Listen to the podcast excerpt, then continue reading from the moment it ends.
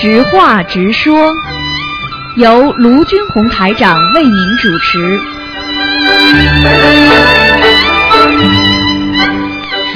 好，听众朋友们，欢迎大家回到我们澳洲东方华语电台。今天呢是十月二十八号，星期五，农历是十月初七。好，听众朋友们，下面就开始接听听众朋友们电话。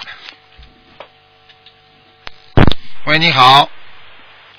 喂，哎，师傅好。你好。喂，师傅好。哎哎，师傅，请等一下。嗯嗯。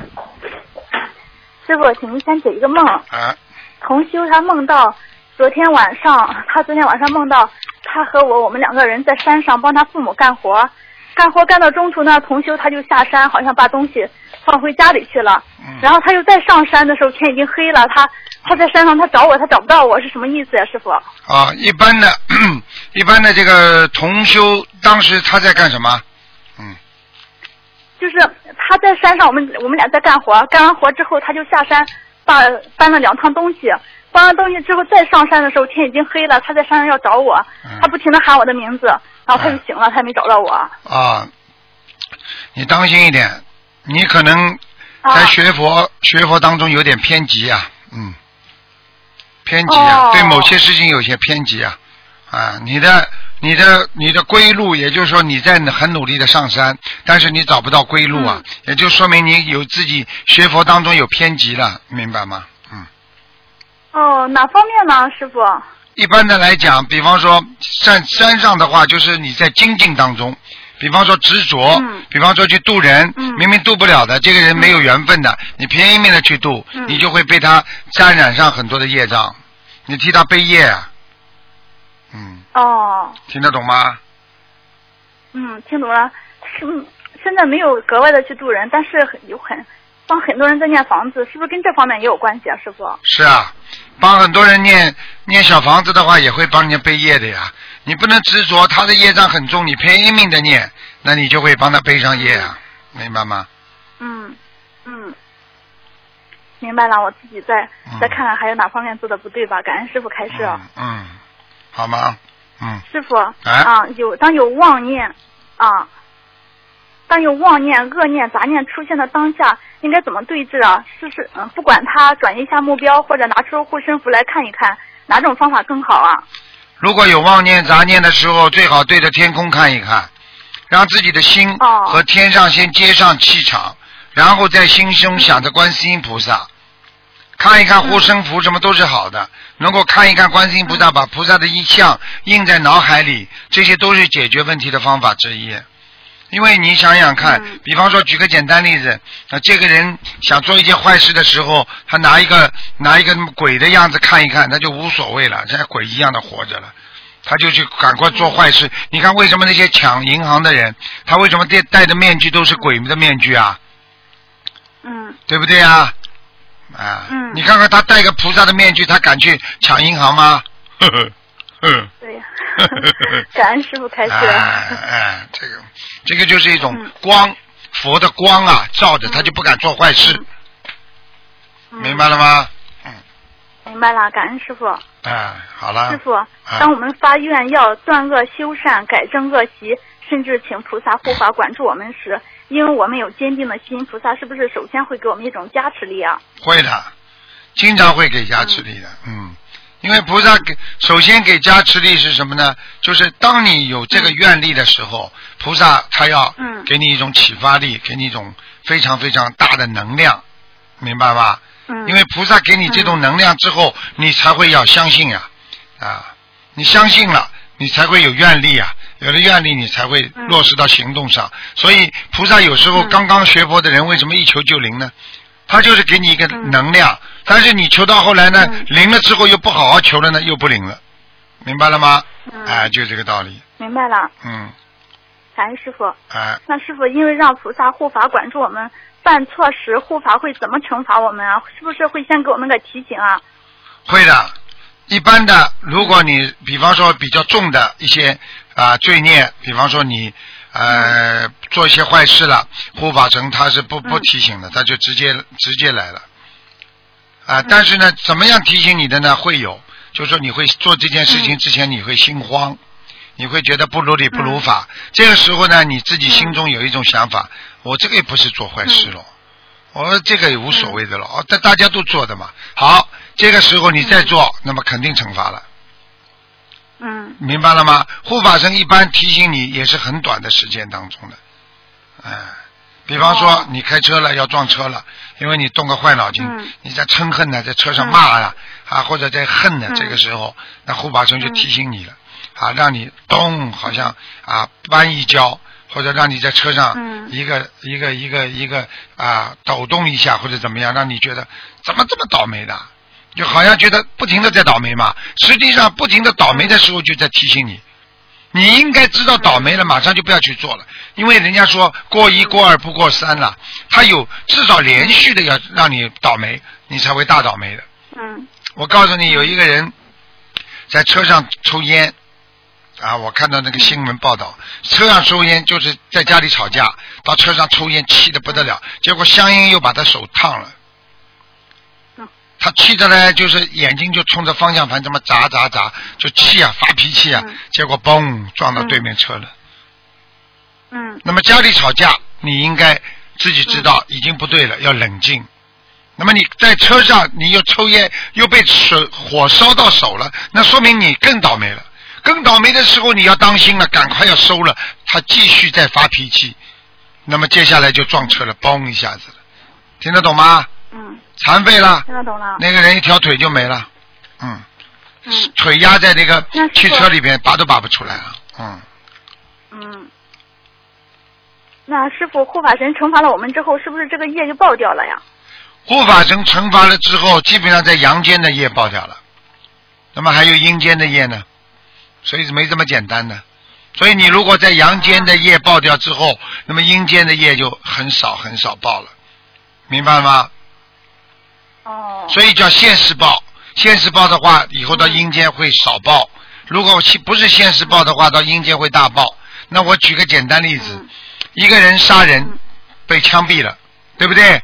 嗯他为什么到下面去还到地狱去啊？嗯你讲给我听啊！哎，枪毙了，啊，已经爆掉了，为什么还到阴嗯还到地狱去啊？还没报完。啊，你开玩笑了，阴阳两极的，做一件坏事，阴阳两极都知道的。呵呵嗯傻姑娘，想以为想以为爆掉就爆掉了。我举个简单例子，你在学校里闯祸了，嗯跑到回家来，爸爸一顿臭打，是不是爆掉了？没有嗯，学校里还要处罚的呀，嗯还不懂啊？嗯，嗯，听懂了。你跑到老师这里，老师啊，我爸爸已经打过我了，你可以不要再报了。嗯 嗯所以不能做坏事啊。对呀、不敢做坏事。啊，对了不敢就对了，嗯呃，不敢就对了，对了，嗯。师傅，当我们发愿让菩萨护法管制我们时，应该尤其注意哪方面的戒律啊？作为在家居士的我们，是不是真的要像和尚尼姑一样守戒啊？那心灵法门在家和在家的和尚尼姑的戒律是什么呀？啊，很简单了，在家基本上就是要众善奉行，诸恶莫作。那尤其注意哪方面的呢？我们 哪方面？第一，发了愿，啊，发了愿第一啊，不邪淫，不偷盗，不妄语，不杀生。好了，那五戒你至少要做到吧？嗯你五戒都做不到怎么办？不喝酒，好了，五戒嗯你至少在家里五戒要做吧？不能吹牛啊！嗯第一，吹牛害自己，吹牛就是犯罪的前期，明白了吗？一个人犯罪之前都是就是先吹牛开始的嗯啊！不他不偷盗，你在家里在社会上会偷盗不啦？你会偷自己家里东西不啦？不杀生，对不对呀？嗯啊，不邪淫，啊，不能在家里跟人家乱搞男女关系，对不对啊？嗯还有啊，不不妄语，不你不吹牛，再加上不喝酒。嗯女孩子能喝酒吗？男孩子能喝酒吗？嗯喝酒乱性不懂啊。嗯嗯，你看李白了，喝了一辈子酒了，最后结局也不好啊。嗯，这么伟大的诗人呐、整天喝酒，喝到后来晚年，你们去看看结局好不好啦？嗯啊啊，唐朝两大诗人嘛，对不对啊？嗯好了，嗯。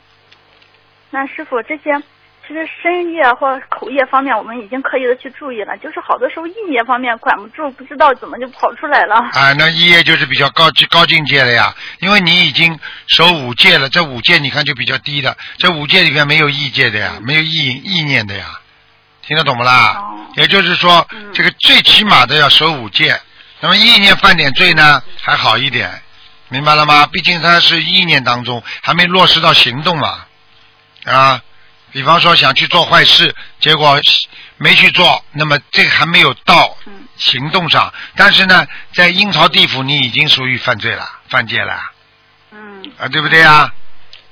啊，你看看最近最近网上不是有一个男孩子跟一个女孩子夏天，他们两两家，对不对呀？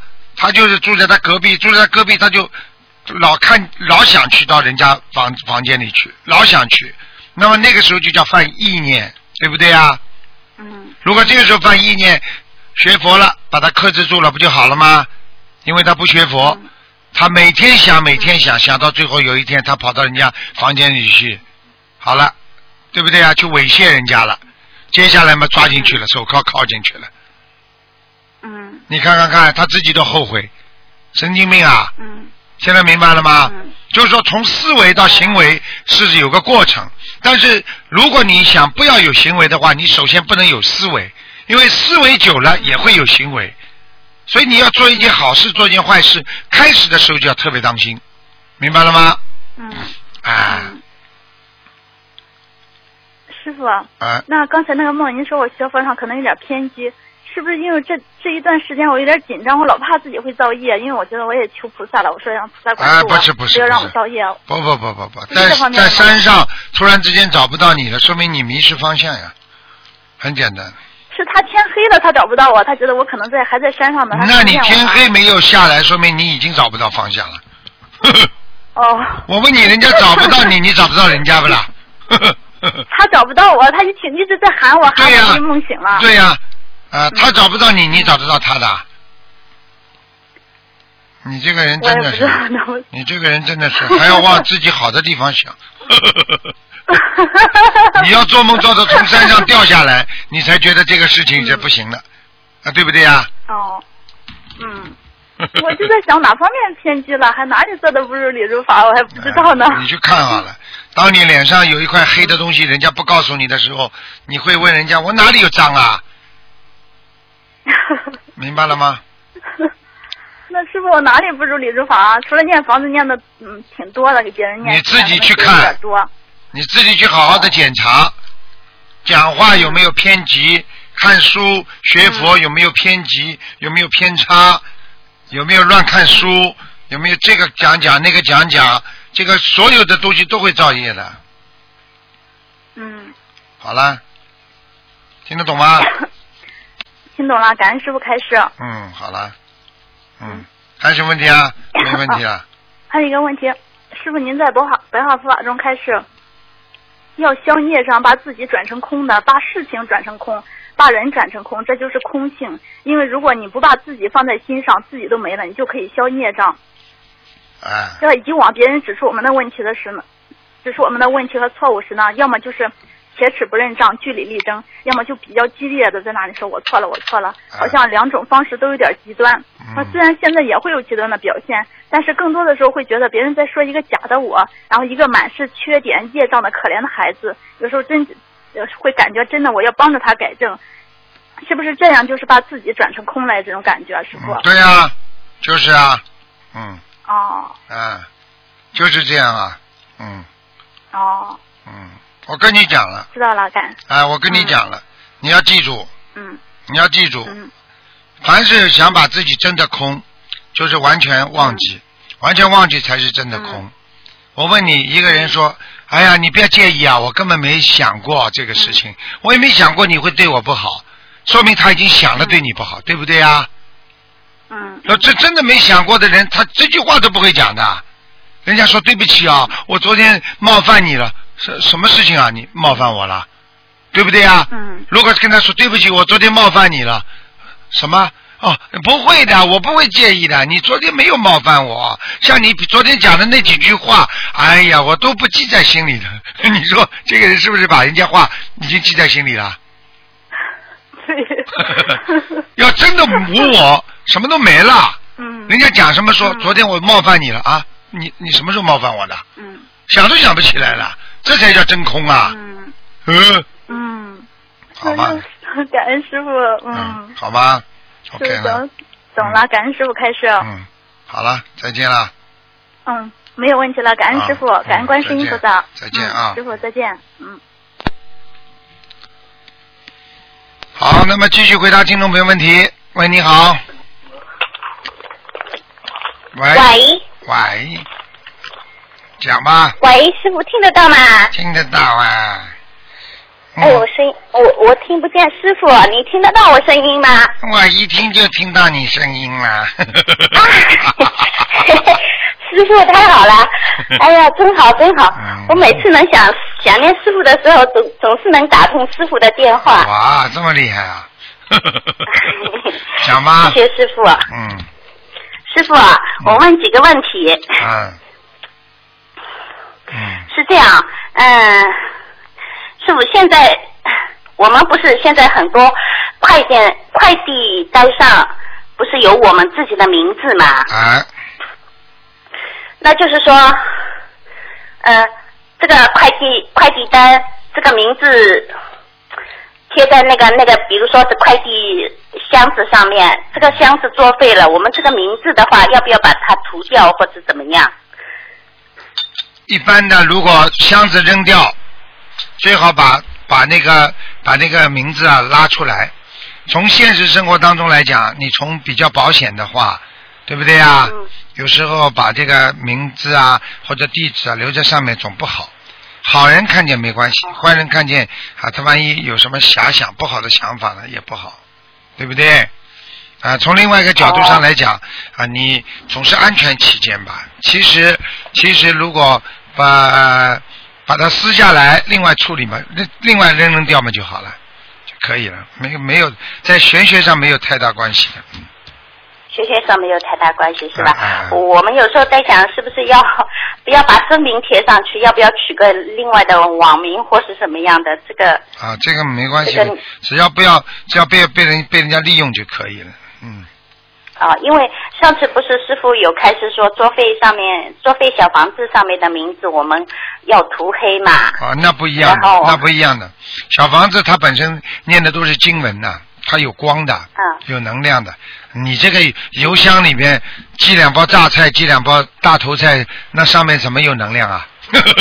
哦，我们以为、嗯嗯以为这个名字要是人家废品店弄去烧掉什么的，不是把自己的名字也烧下去啊，不会的，那没事最好。不会的，不会的。好的好的，师傅，还有一个问题哦，就是念往生咒的问题。我们嗯平时不是日常生活中有时候路上看到一个，比如说死老鼠鼠啊什么的，那我们心里念往生咒的话，要不要跟菩萨说一下？就是说针对性的，比如说，因为功课每天是四十九遍在念嘛，是吗？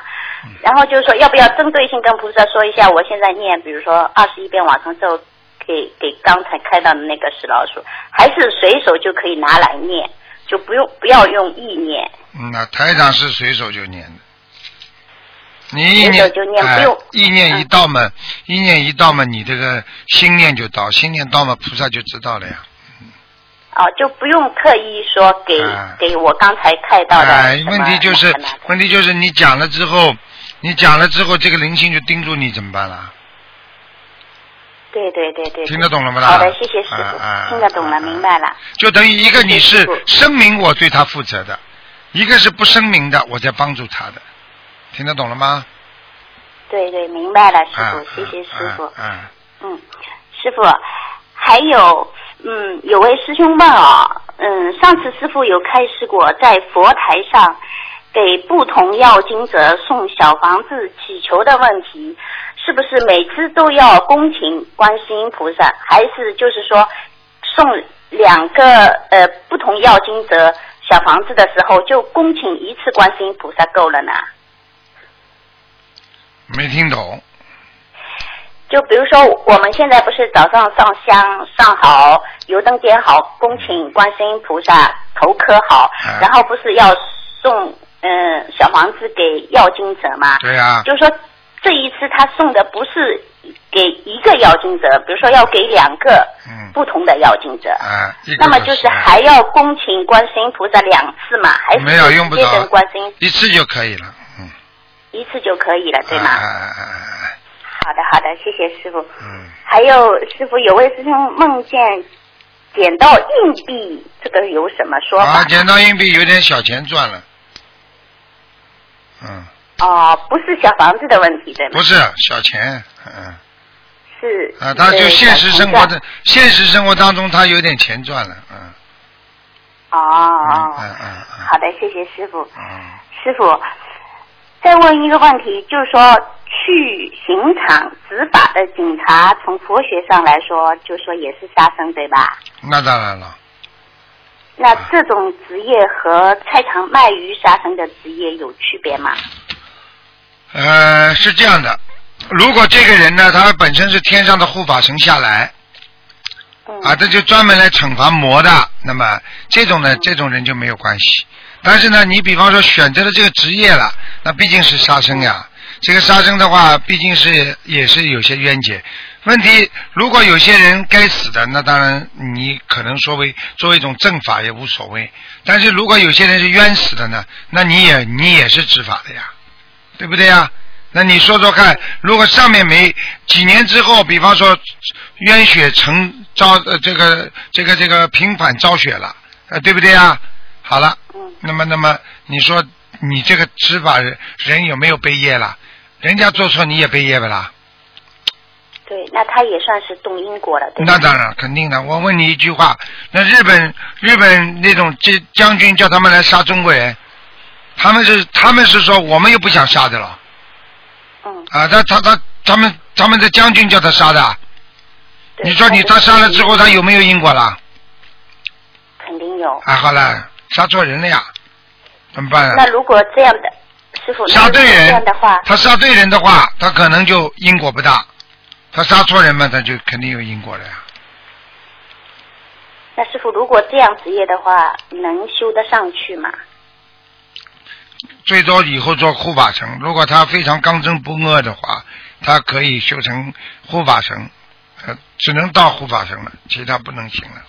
嗯，哦，明白吗？再上一步就就比较难了，对吗？难的嗯不管是他怎么怎么在现实生活中念小房子啊、念经啊、啊，除非他以后退休呀，退休之后，人家有一句话叫“放下屠刀，立地成佛”呀，对不对呀？嗯。也可以的呀，但是他不能做做错太多事情了呀，这也是他的缘分呀。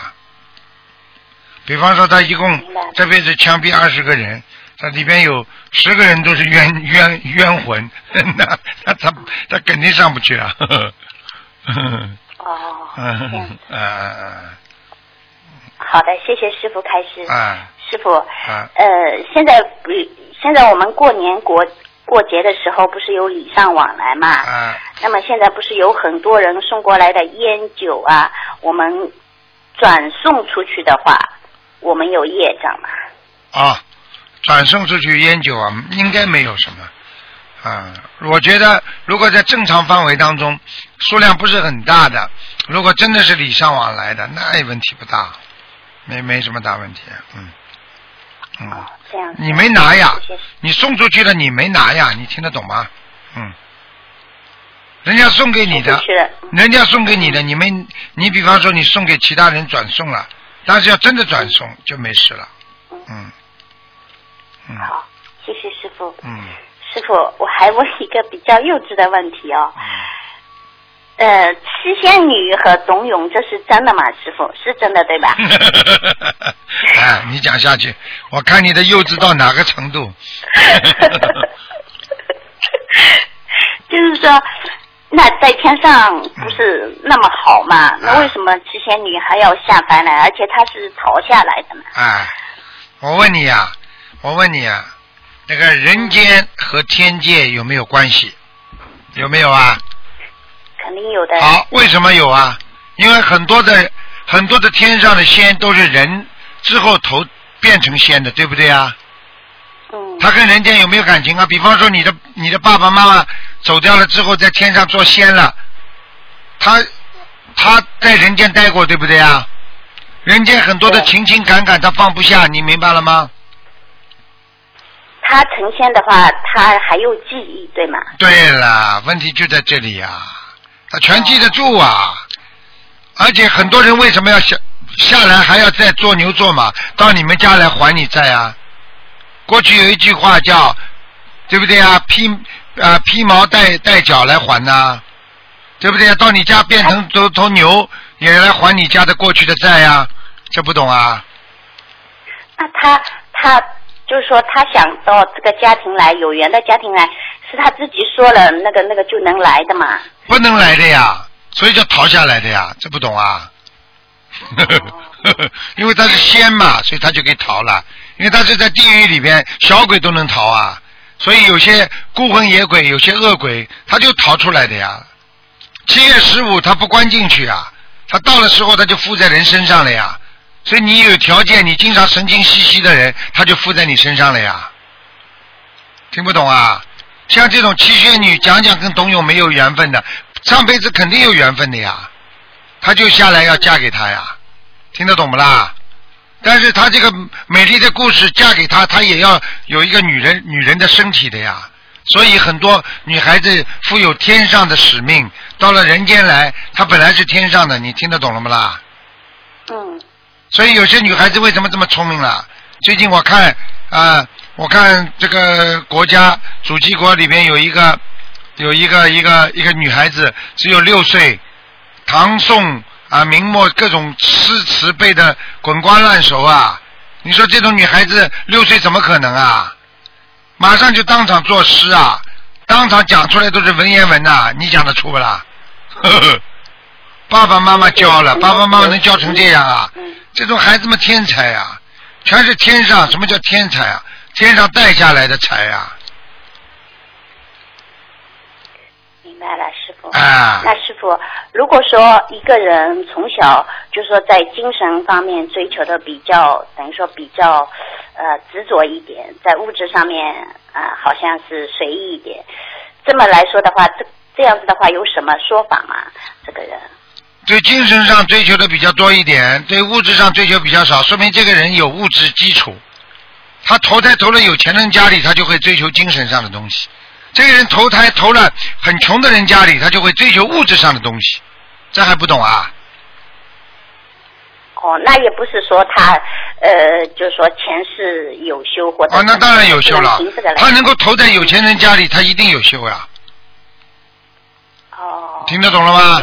现在明白了吗啦？就是说，在比较贫穷的呃家里面，就是说比较不会追求精神上的那个那那种对啦对吧？他哪有时间精神上？所以很多人很多人整天打工呀，早起早晚早早九晚五的，就天天只知道上班，上班回家做事，做了事情累得不得了，睡觉，第二天再这么做，天天这么做，他哪想到会修心啊？